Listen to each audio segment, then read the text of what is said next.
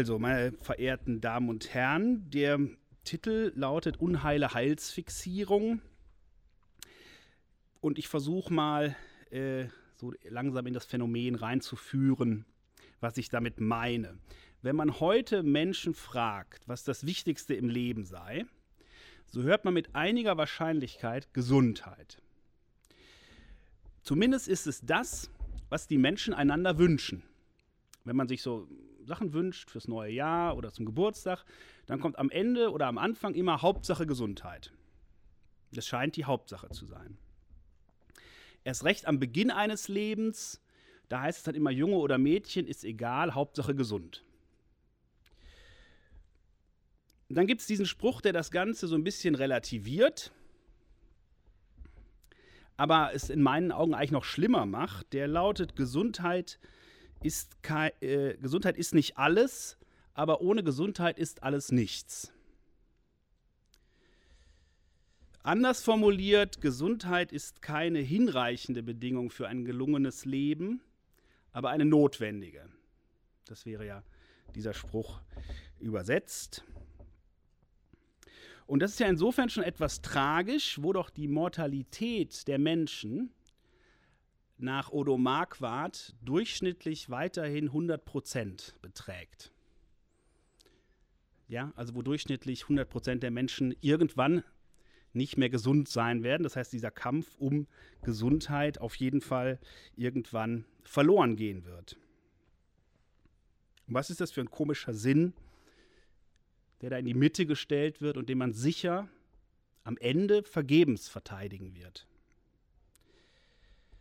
Was ist überhaupt mit uns passiert, könnte man fragen, dass wir in der Gesundheit einen solch überragenden Sinn sehen?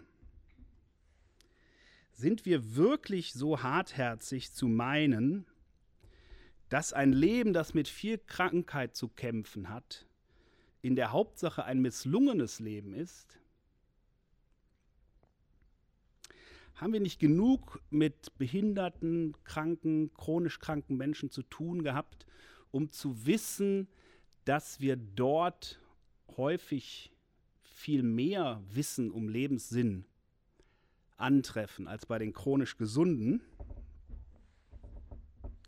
und ist über der erbarmungslosen Konsequenz, mit der eine pränataldiagnostische äh, mit der eine pränatal diagnostizierte Behinderung zur Abtreibung führt, gänzlich aus dem Sinn geraten, dass die Hauptsache nicht ist, dass das Kind gesund ist, sondern dass es überhaupt da ist.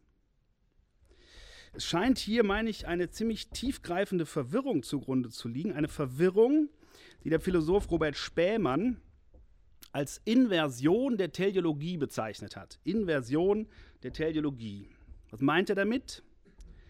Er meint damit, das Mittel wird an die Stelle des Ziels gesetzt. Also Leben, das Leben lebt wofür? Für sich selbst, zur Erhaltung des Systems. Spinoza bringt das auf den Begriff Seconatus entis suum esse conservare, der Drang des Seienden, sein Sein zu bewahren. Also die Richtung des Lebens zielt auf sich selbst. Es geht vor allem und vorrangig um Erhaltung des Lebens.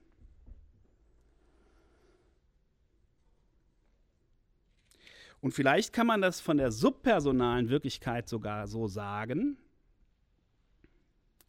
Also, dass es vielleicht, ich will mich nicht festlegen, aber vielleicht bei den Pflanzen und Tieren, bei den Dingen sowieso, so ist, dass die tatsächlich vor allen Dingen sich selbst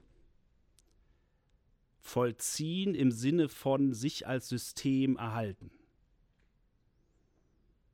Dass dieser Struggle for Life da vielleicht wirklich alles ist, was äh, sozusagen passiert. Was hier eigentlich geschieht. Aber der Mensch ist doch, um äh, meinen Lehrer Jörg Splett zu zitieren, das Wesen, dem sein Leben nichts mehr wert ist, wenn ihm nichts mehr wert ist als sein Leben. Nochmal, der Mensch ist das Wesen, dem sein Leben nichts mehr wert ist, wenn ihm nichts mehr wert ist als sein Leben. Also menschliches Leben ist Leben für. Und nicht mehr zu wissen, wofür man lebt, ist Verzweiflung. Insofern kann Gesundheit überhaupt nicht Letzzweck sein. Weil das Leben eben nicht, beim Menschen zumindest nicht, einfach bloß als solches Sinn generiert, sondern aus einem Sinn lebt, in dem es für ihn lebt.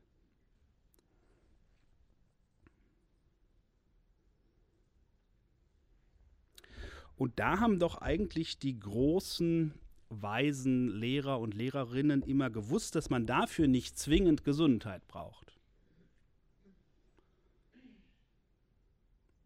Wenn man auf die, die Menschen, die jetzt im Christentum als besonders vorbildlich dargestellt, äh, die im Christentum besonders vorbildlich dargestellt werden, also klassisch die Heiligen guckt, äh, die sind jetzt in organischer Hinsicht sogar ein ziemlicher Trümmerhaufen.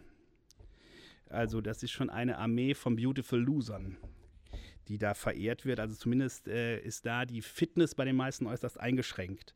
Also, aber das nur als Beispiel dafür, dass es für ähm, den Lebenssinn nicht entscheidend ist, ob organisch alles tiptop ist.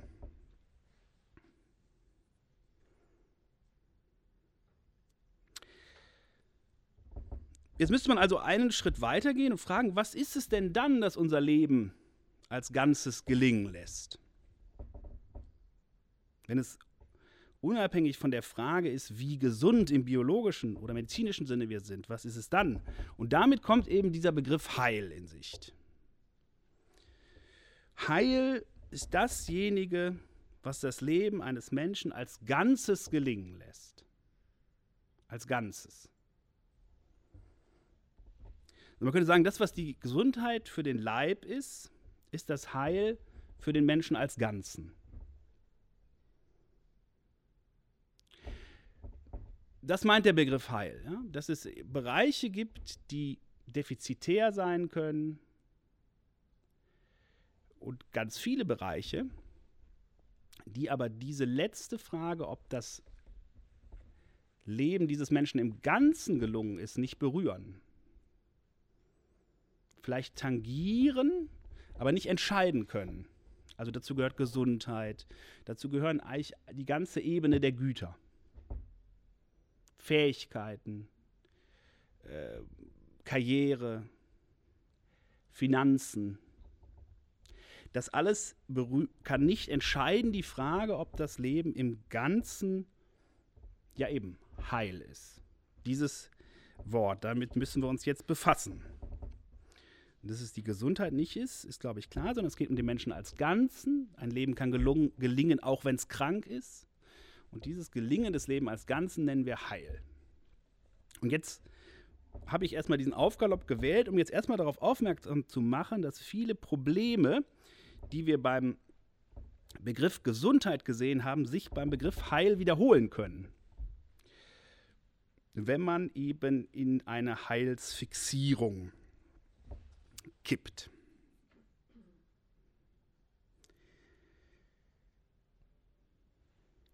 Denn schon bei der leiblichen Gesundheit zeigt sich doch, dass sie an sich das denkbar Uninteressanteste ist. Sehen Sie ja schon davon, daran, dass man am liebsten von seinen Operationen erzählt und nicht davon, wie gesund man ist. Wie der Wilhelm Busch sagt, gehabte Schmerzen hat man gern, weil da, da kann man hinterher darüber erzählen. Während äh, Gesundheit an sich ist kein besonders gutes Thema. Stellen Sie sich vor, Sie sitzen neben einem im Zug und fragen den, was er so hauptsächlich macht. Und er sagt, er würde hauptsächlich auf seine Gesundheit achten. Da äh, sucht man sich dann lieber das Buch aus dem Rucksack, weil das höchstwahrscheinlich sehr, sehr langweilig ist, wenn jemand hauptsächlich auf seine Gesundheit achtet. Sondern man hat einen gesunden Leib, um ihn einzusetzen. Das heißt, der Charme der Gesundheit liegt ja nicht primär in ihrer vorsichtigen Erhaltung, sondern im Ausspielen der mit ihr gegebenen Kraft und Fähigkeit. Im Sport, im Tanz, in der Arbeit, in der Sexualität, wo immer sie hingucken, ist Gesundheit eben dafür da, dass der Leib in dieser Weise sich einsetzt und sich dadurch natürlich immer riskiert.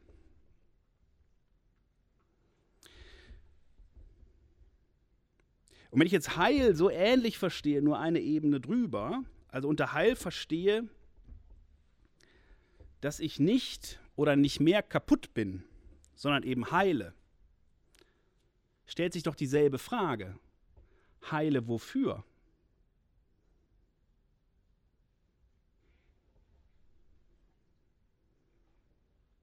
Und so wie der kaum gesund werden wird, der nicht weiß wofür, und wie der nicht gesund bleiben wird, der seine Gesundheit nicht riskieren kann,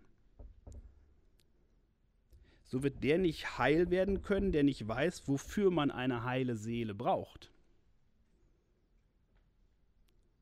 Also einfach nur nicht kaputt ist leer. Das ist so leer wie einfach gesund. Und das ist ein Problem, den wir jetzt, dass wir sehen, dass wenn Heil ein umfassender Begriff ist, und es wird gesagt, das ist ein sehr umfassender Begriff, ist nämlich eine der Definitionen für Religion. In der Religion geht es ja immer ums Ganze. Und eine Definition für Religion, vielleicht sogar die wirkmächtigste, ist die zu sagen, jede Religion sucht das Heil. Also ein umfassender Begriff. Aber ein umfassender Begriff, der uns überhaupt nicht aufklärt darüber, wofür das denn jetzt gut ist, heil zu sein.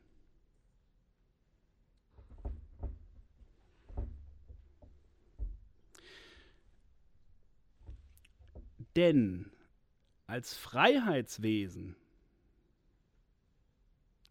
gehört doch zu Menschen, dass er eine Richtung hat. Ich hatte gesagt, bei den Tieren scheint es so zu sein, dass ein, ein Tierleben in sich Sinn hat, wenn es einfach sich vollzieht wenn ein Löwe macht, was ein Löwe halt so macht, dann ist er ein guter Löwe. Der kann auch gar kein böser Löwe sein. Sondern der löft so rum und das ist es. Während der Mensch ist eben Mensch und das heißt, Mensch ist derjenige, der Mensch werden soll. Mensch ist zugleich normativer wie ein faktischer Begriff. Also Mensch ist jeder, der vom Menschen abstammt. Und zum Menschsein gehört jetzt obendrein noch menschlich sein sollen also irgendwie werden. Wenn Heil das Gelingen des ganzen Menschen heißt, dann muss es ja beinhalten die Richtung, in die er sich vollzieht. Die Weise, wie er sich vollzieht, die Weise, wie er sich entscheidet zu sein. Davon spricht das Wort aber erstmal nicht. Sondern es weist nur darauf hin, es ist hier im Blick ein äh, leben, das eben nicht gestört, nicht zerstört, nicht gebrochen, nicht kaputt, ganz gesund, unversehrt. Im Englischen hören Sie das noch raus, whole und ganz, also wie ganz und holy, wie heilig, dass das zusammengehört. Ähm, Im Griech, also das griechische äh, Soteria, die Rettung, das wird ja im Lateinischen mit Heil übersetzt, also geht es auch um Rettung, aber Rettung ist ja auch etwas, was erstmal einfach heißt, ich bin nicht mehr gefangen. Also das Störende ist irgendwie weg und das Kaputte, aber eben die Frage ist, wozu? Das ist die Frage, die sich stellt. Eine Tasse macht man heile, damit man daraus trinken kann. Also von den Dingen sagen wir, sie sind kaputt, wenn sie nicht das können, wofür sie gemacht sind. Also wenn aus dem Radio keine Musik rauskommt, ist kaputt. Und wenn es wieder heile ist, dann kommt Musik raus. Was ist jetzt dasjenige, das der Mensch kann, wenn er heile ist? Das ist die Frage. Was ist das, was beim Menschen gegeben ist, wenn er heile ist. Und da ist es jetzt, glaube ich, entscheidend, dass der Mensch ein ekstatisches Wesen ist. Und zwar auf jeder Ebene. Was meine ich damit? Das meine, damit meine ich, dass der Mensch auf keiner seiner Daseinsebenen seine Erfüllung in sich findet. Und zwar haben sie das schon ganz trocken einfach in der theoretischen Vernunft. In der theoretischen Vernunft will ich erkennen, was ist. Und mir nicht ausdenken, was ist. Also, das gibt es auch, was ich was ausdenken. Das ist ein anderer Bereich, Kunst. Da kommen, kommen wir gleich zu. Ja, aber erstmal auf der Ebene der theoretischen Vernunft geht es ja nicht darum, dass ich bestimme, was ist, sondern erkenne, was ist. Das heißt, ich habe meinen Schwerpunkt außer mir. Deswegen sagt die Simon Way, deswegen ist es wichtig, dass die Kinder Mathe machen. Nicht damit sie später gute Mathematiker sind, sondern weil es einfach gut für den Charakter ist. Warum ist es gut für den Charakter? Weil es lehrt, von sich abzusehen. Weil eben die persönlichen Launen, Wünsche, Begierden nicht entscheiden darüber, wie der Umfang dieses Kreises ist oder so. Deswegen hat die gesagt, das ist gut für die Kinder. Da lernen sie Selbstvergessenheit. Auf der nächsten Ebene, auf der Ebene der Kunst, haben sie es genauso. Auch in der Kunst geht es ja nicht um einfach bloße autonome Setzung, sondern darum, von irgendeinem Gedanken, von irgendeiner Idee erfasst zu werden. Und woran merken wir, dass es so ist? Wenn es nur eine autonome Setzung ist, dann nennen wir es gewollt. Das heißt in der Kunst misslungen.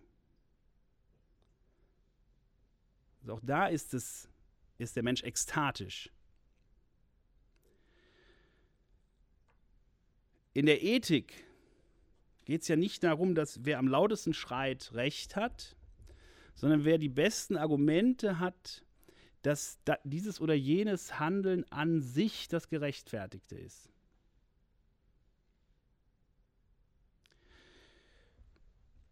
Erst recht in der erotischen Liebe, sagt der eine zum anderen, du bist mein Glück.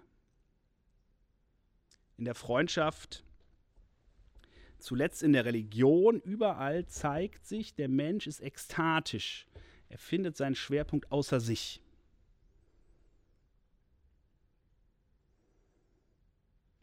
Das heißt, heil sein kann für ihn gar nicht he heißen, heile irgendwo rumzuliegen, sondern muss zu tun haben mit diesem Bezug. Ich glaube, wohin sie schauen, der Mensch erfüllt sich in, um mal dieses Wort zu wagen, ich nenne es mal Selbstvergessenheit. Das ist was anderes als Selbstverleugnung. Selbstverleugnung hat immer noch mit dem, mit dem Selbst zu tun. Das ist auch eine Weise des Egozentrismus, sich die ganze Zeit selbst zu verleugnen. Auch wie die Selbstbeherrschung. Bei der Selbstbeherrschung ist ja das Problem, dass das Selbst beherrscht wird und beherrscht. Das heißt, so entthront ist es da ja gar nicht. Es sitzt ja immer noch oben. Also auf sich, aber oben. Also Selbstvergessenheit, was meine ich damit? Ich meine keine Bewegung gegen das Selbst, sondern eben das, was geschieht, wo wir ganz bei der Sache sind. Selbst erfüllt sich, indem es ganz bei der Sache ist, bei seiner Sache, bei dem, was anliegt. Wir sind nie so da, wie wenn wir ganz weg sind.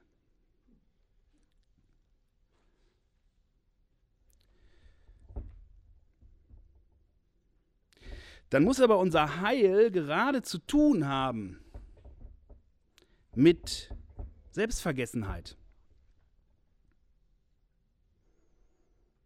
Und ist es nicht von unerheblichem Belang, dies zu wissen?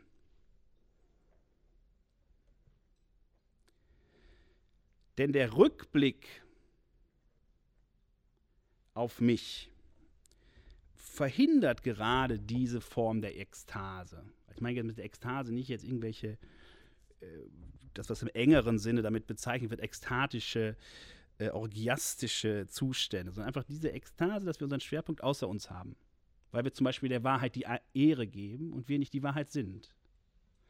Weil wir uns in der Kunst vom Schönen erfassen lassen und dass je mehr da ist, das Schöne, je mehr da ist, je weniger ich in meiner eigenen ähm, Künstlerseele bade. Also ich kann natürlich ins Konzert gehen und zur Hälfte darin baden, wie toll ich den Mozart verstehe. Dann habe ich aber nur noch die andere Hälfte für den Mozart. Das heißt, diese, dieser Rückbezug auf mich, diese Frage, habe ich jetzt genug, diese Frage, bin ich denn jetzt heil, diese Frage, habe ich denn jetzt mein Glück gefunden, verhindert genau dasjenige, was uns allein glücklich macht. Das meine ich mit unheile Heilsfixierung. Also wenn das Heil darin besteht, in dieser Weise sich selbst zu vergessen. Nochmal, ich meine damit nicht krankhafte Selbstverleugnung oder Selbsthass, sondern sich erfüllen lassen von. Wenn, wenn ich diesen Heilsbegriff zu stark in den Mittelpunkt setze, verhindert er genau diese Form der Erfüllung.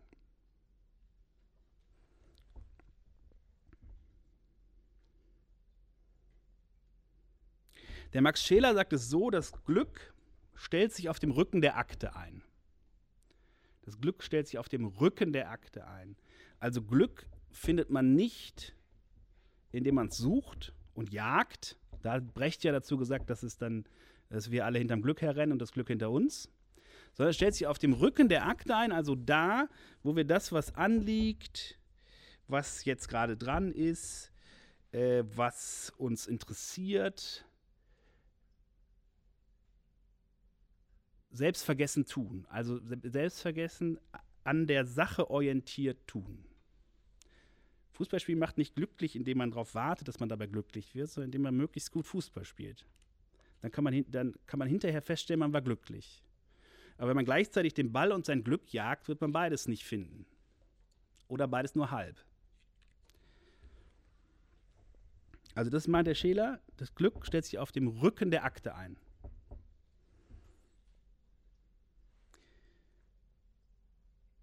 Das heißt, ich muss den Kontext, dass es hierbei um Erfüllung geht, eigentlich ganz fahren lassen, damit ich erfüllt werden kann. Das ist natürlich ein bisschen eine dialektische Situation, ja? Ich muss vergessen, dass es um Erfüllung geht, um erfüllt zu werden. Die Frage ist natürlich, ob das funktioniert so. Weil auf Befehl was vergessen geht ja nicht, wie wir alle wissen. Nicht? So wie man nicht, nicht an einen grünen Elefanten denken kann, wenn es erstmal jemand gesagt hat. Also das heißt, die Lösung, dass ich mein Heil suche, indem ich es jetzt bewusst vergesse, ist auch nicht wirklich eine, weil wir eben auf Knopfdruck schwer vergessen können. Deswegen meine ich, dass dieser ganze Kontext der Glücks- oder Heilssuche das Finden des Gesuchten verunmöglicht. Dass man eigentlich anders ansetzen muss. Dass man es nur findet, wenn man es nicht sucht. Solange ich das Suchen aber noch aufgebe, um zu finden, ist das immer noch eine Form der Suche. Ein bisschen verdrehte, aber es ist immer noch unter dem Vorzeichen des Suchens.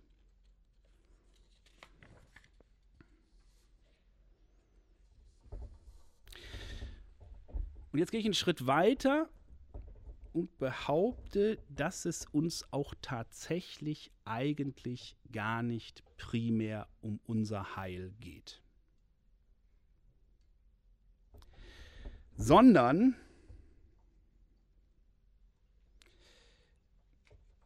dass es uns, um es in der anderen Terminologie zu sagen, nicht um unser Glück geht, nicht um unser Glück geht, sondern um das, worüber wir glücklich sind.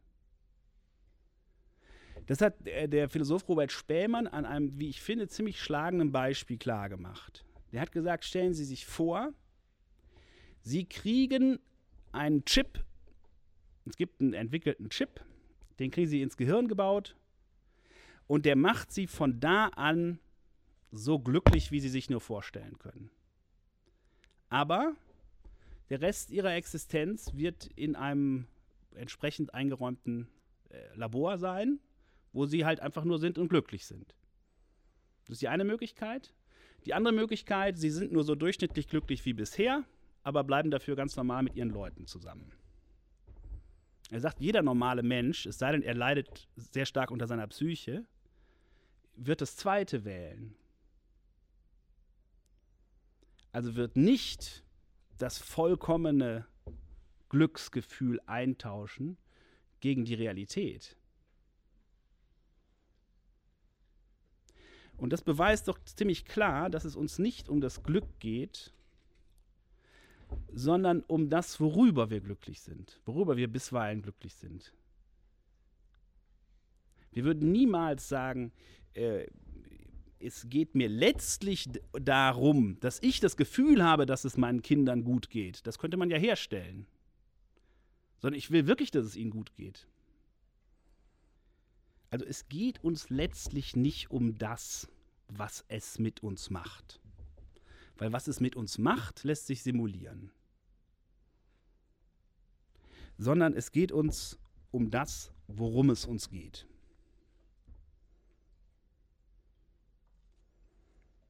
Und dann ist es aber paradoxerweise gerade so, dass Unheilsein beim Menschen heißt, dass er nicht aus der Fixierung auf die Frage, was macht das mit mir, also auf die Fixierung auf sein Glück, auf sein Heil, dass er daraus nicht herauskommt. Das ist präzise Unheil.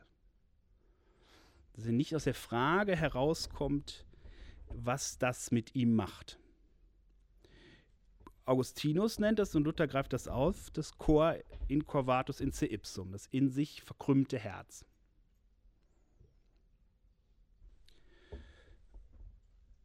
Und deswegen meine ich, dass Heilsfixierung diesen Zustand eher zementiert als aufbricht.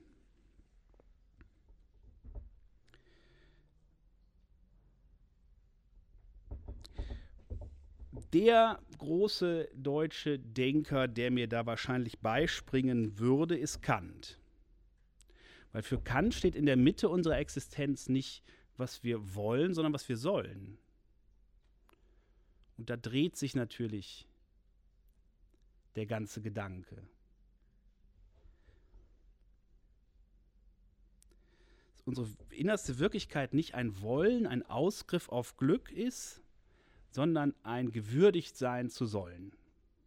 Gewürdigt sein der Pflicht. Wir deshalb nicht primär aus Zugriff, Jagd und Streben bestehen, sondern Antwort sind. Antwort auf eine uns immer schon zuvor gekommene Güte. Worin zeigt sich das im Gewissen?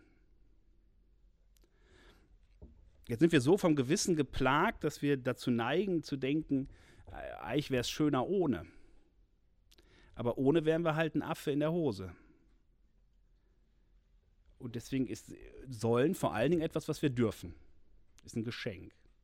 Ist ein Geschenk, an diesem Niveau des schlechthin Guten teilhaben sollen zu dürfen. Und wenn wir das jetzt religionsphilosophisch noch ein Stück wenden, sagen, was ist die Spitze dieses Gutsein-Sollens? Wie gesagt, die Spitze dieses Gutsein-Sollens ist ein Gutsein sollen dürfen. Das müsste nicht sein. Und das Gute ist derart selbstlos, dass es sagt, sei gut. Wir sind ja eigentlich sehr bedacht auf Abstand. Also gerade je höher jemand ist, desto mehr liegt ihm daran, dass der Abstand klar ist. Und jetzt das Höchstdenkbare, schon für die Griechen das Höchstdenkbare, das Gute, sagt jetzt, sei gut. Und nicht, sei gut, aber nur halb so gut wie ich, sondern sei gut. Deswegen kann der Paulus da auf dem, auf dem Areopag da äh, zitieren, dass äh, diesen griechischen Dichter, äh, dass wir von seiner Art sind, von Gottes Art. Wo zeigt sich das, wenn man das so nicht jetzt nicht religiös glaubt? Ich meine eben im Gewissen. Das Gute sagt, sei gut. Also in dieser Weise würdigt.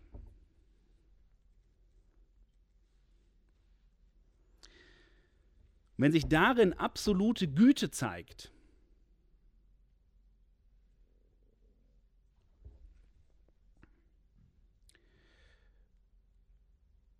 und man das jetzt äh, religionsphilosophisch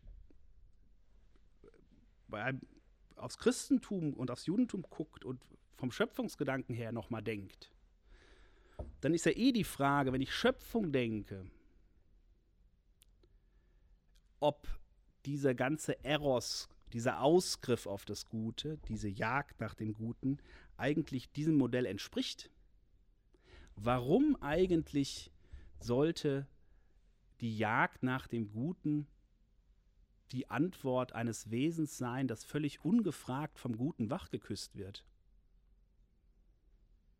Nochmal, ich rede also, ich habe jetzt religionsphilosophisch ein bisschen ausgeweitet, aber der Kernpunkt ist Gewissen. Das ist ein philosophischer Punkt. Wir sind ungefragt vom Guten wachgeküsst. Dem Guten gegenüber. Weil wir einfach wissen, um es mal ungeschützt zu sagen, Liebe ist gut. Liebe soll sein. Das müsste nicht sein. Wir sind ungefragt, ohne dass es eine Leistung ist, dieser Wirklichkeit gegenüber.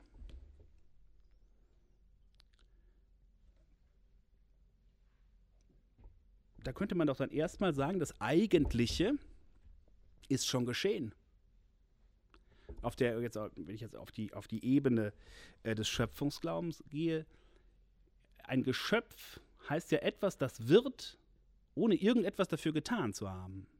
Das ist ja das Erstaunliche am Geschöpfsein. Diese völlige, völlig umsonst eingeladen sein zu sein.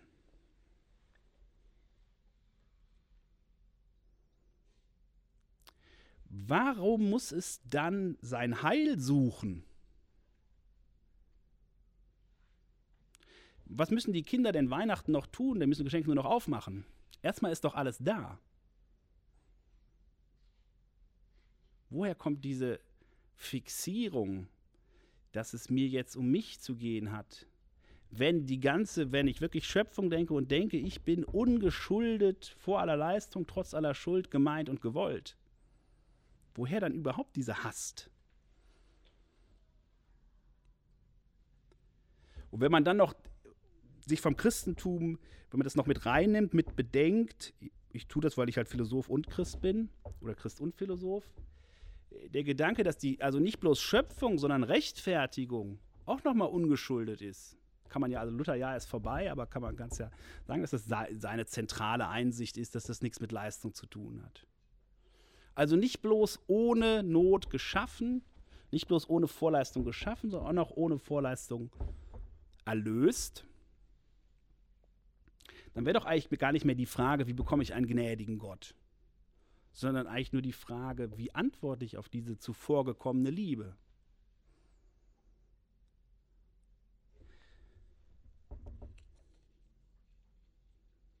Levinas hat, also Emanuel Levinas, der große jüdische Philosoph, der dem Christentum ja vorgeworfen hat, da ein bisschen kindlich zu sein, weil das Christentum so nach dem Himmel schielt und sagt, das Judentum ist eine Religion für Erwachsene, sagt der Levinas. Da geht es einfach ums Gutsein, um des Gutsein Willens. Aber das nur in Klammern, das kann man ja nachher noch diskutieren. Was er sagt in Bezug auf diese Frage der Heilsfixierung, sagt, es gibt zwei verschiedene Sorten von Wünschen, von Begehren. Das unterscheidet er Désir und Besoin. Désir, äh, Besoin ist das äh, Aussein auf Güter. Das Aussein auf das, was mich erfüllt. Und Désir ist was anderes. Désir ist auch ein, ein Begehren, ein Wunsch, eine Sehnsucht, aber die ist nicht, bezieht sich nicht auf die Güter, sondern auf die Güte. Also ich kann mich fragen, wann habe ich genügend Güter? Und die Antwort ist klar, nie. Weil genug ist nie genug. Oder ich kann mich fragen, bin ich gütig genug? Das ist eine andere Frage. Und diese, meine ich, diese Haltung wäre, äh, unser Heil wäre dann präzise, dass es uns nicht mehr um unser Heil gehen muss, sondern um die rechte Antwort auf die uns zuvorgekommene Liebe. Womit dann auch die Frage gestellt sei, ob es denn stimmt, dass es den Religionen wirklich in ihrer Spitze um das Heil geht. Ich hatte ja gesagt, das ist der äh, verbreitetste Definition von Religion. Das ist die Frage, ist das wirklich die Spitzenbestimmung? Ist ja schon in der, in der Liebe zwischen Menschen so, dass die Liebe übersteigen kann, dass der andere mein Glück ist. Ich sage nicht, dass es nicht da reingehört, aber es gibt den Punkt, wo es das nochmal übersteigen kann, nämlich zum Beispiel da, wo die Liebe verlangt, sich vom anderen zu trennen, den anderen gehen zu lassen. Was sie gar nicht könnte, wenn sie auf ihr Glück fixiert wäre. Und sollte so etwas nicht auch Gott gegenüber möglich sein? Wenn er uns alles schenkt, dann heißt es vor allem, er schenkt uns das Schenken. Das ist ja wieder also vom Gewissen her gesehen, ja, es gibt alle möglichen Güter. Aber eine Dimension über der, den Gütern ist die Güte. Der, so sagt Levinas, er erfüllt uns nicht mit Gütern, sondern er drängt uns zur Güte, die größer ist als alle Güter. Das ist einfach nochmal eine andere Dimension. Pascal hat gesagt, es gibt drei Dimensionen, die man nicht aufeinander verrechnen kann. Das erste ist einfach so das Ausgedehnte. Die ausgedehnte Welt. Zweite Dimension, und Dimension heißt, ich, ich kann es nicht kontinuierlich aus der ersten entwickeln sondern es ist ein Sprung. Die zweite ist das Erkennen, dass die ganze ausgedehnte Welt in meine Erkenntnis passt. Er das Weltall kann mich erschlagen, aber ich kann es denken. Und die dritte Dimension ist Liebe. Das ist dann nochmal was dimensional anderes.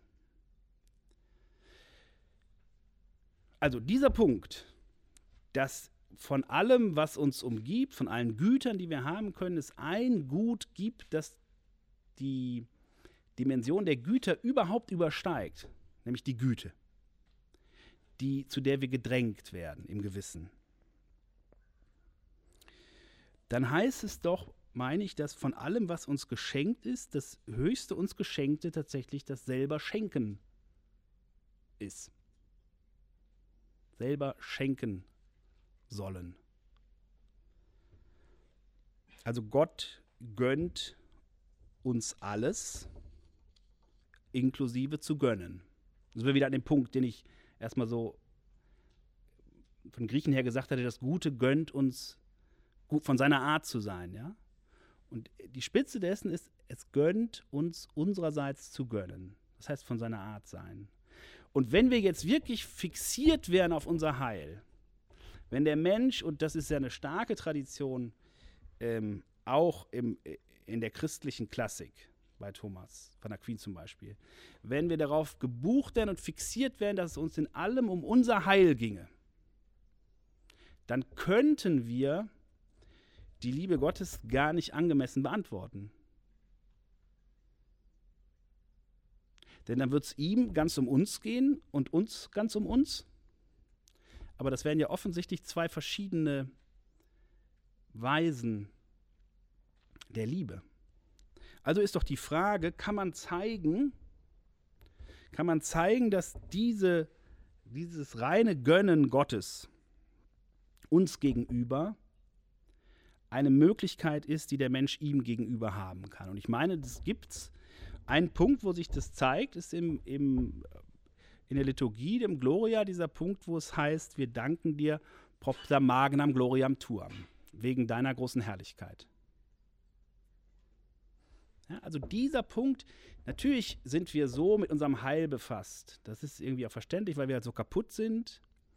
Und die ganze Bibel ist die Geschichte, wie, wie das alles wieder heile gemacht wird und so. Aber die Frage ist doch, ist das schon das Letzte oder heißt Heilsein gerade nochmal aus dieser Fixiertheit auf unser Wiederheile werden, so befreit zu sein, dass es uns wirklich um Gott gehen kann. Also so, wie ich das gesagt hatte, auf diesen verschiedenen Dimensionen, dass wir eigentlich dann bei uns sind, wenn wir bei der Sache sind. Ob es das nicht auch Gott gegenüber noch mal gibt, dass ich den Punkt überschreite, dass er mein Heil ist.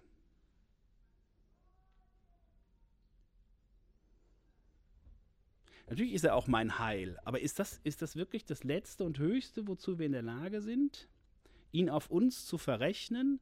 Oder gibt es diesen Punkt, wo ich ihn nochmal, so wie ich das auf den anderen Ebenen versucht habe zu zeigen, wo wir der Sache um der Sache willen zugetan sind, ob es das nicht gerade Gott gegenüber nochmal geben sollte, eben in der, in der Liturgie diese eine Stelle, wo es heißt Propter Magnam Gloriam Turm. Also wir danken dir jetzt mal nicht wegen all dem, was wir erhalten haben, sondern wegen dem, was du bist. Wegen deiner großen Herrlichkeit, um deiner selbst willen. Mein Plädoyer also wäre, dass wir so wie wir uns von der Fixierung auf die Gesundheit zu lösen haben, weil sie uns letztlich nur geschenkt werden kann. Das ist der erste Grund, weswegen wir nicht auf Gesundheit fixiert sein sollten. Und weil wir zweitens sie geschenkt bekommen, um sie zu riskieren. So ähnlich, so ähnliches gilt, meine ich, in der Rede vom Glück oder Heil. Denn es lässt sich nicht unmittelbar erstreben. Es ist Symptom. Ein Symptom dafür, dass die Dinge richtig liegen. Was für eine Freiheit, da die ja nicht einfach rumliegt, bedeutet, es ist Symptom dafür, dass die Freiheit sich angemessen vollzieht, sachgemäß vollzieht, sachgerecht verhält. In dem Moment aber, wo ich dieses subjektive Ende des Richtigen absolut setze, dreht sich die Wirklichkeit um. Das Symptom der Erlangung eines Zwecks wird selbst zum Zweck und der eigentliche Zweck wird zum Mittel und alles wird verrechnet auf mich. Also nochmal, was meine ich damit? Ich meine, Heil bedeutet doch, ist doch die ähm, Beschreibung des subjektiven Endes einer Beziehung. Also wenn ich irgendwie, was immer diese Beziehung sein mag, wenn ich so bin, dass ich äh, im in der rechten Weise bezogen bin auf, dann bin ich heil. Aber wenn wir durch und durch Beziehungswesen sind, dann ist es doch auf jeden Fall immer eine Abstraktion. Denn ich kann ja nicht so heil sein wie eine Kugel, weil ich keine Kugel bin. Also wenn der Mensch Beziehung ist, dann ist, wie es ihm damit geht, immer eine Abstraktion aus einem Verhältnis.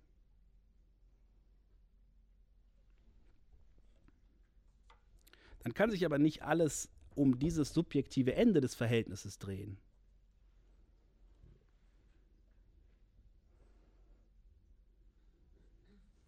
Ich glaube, ich habe schon versucht zu sagen, das ist hoffentlich auch angekommen, dass ich damit nicht irgendwie dem Selbsthass das Wort re rede, sondern nur sage, dass Selbst ist eine Wirklichkeit, die eben dann sich erfüllt, wenn sie sich angemessen hingibt. Und mit Hingabe meine ich jetzt auch nicht direkt schon so was Überschwängliches, sondern einfach diese Sachgemäßheit auf allen Ebenen der Existenz.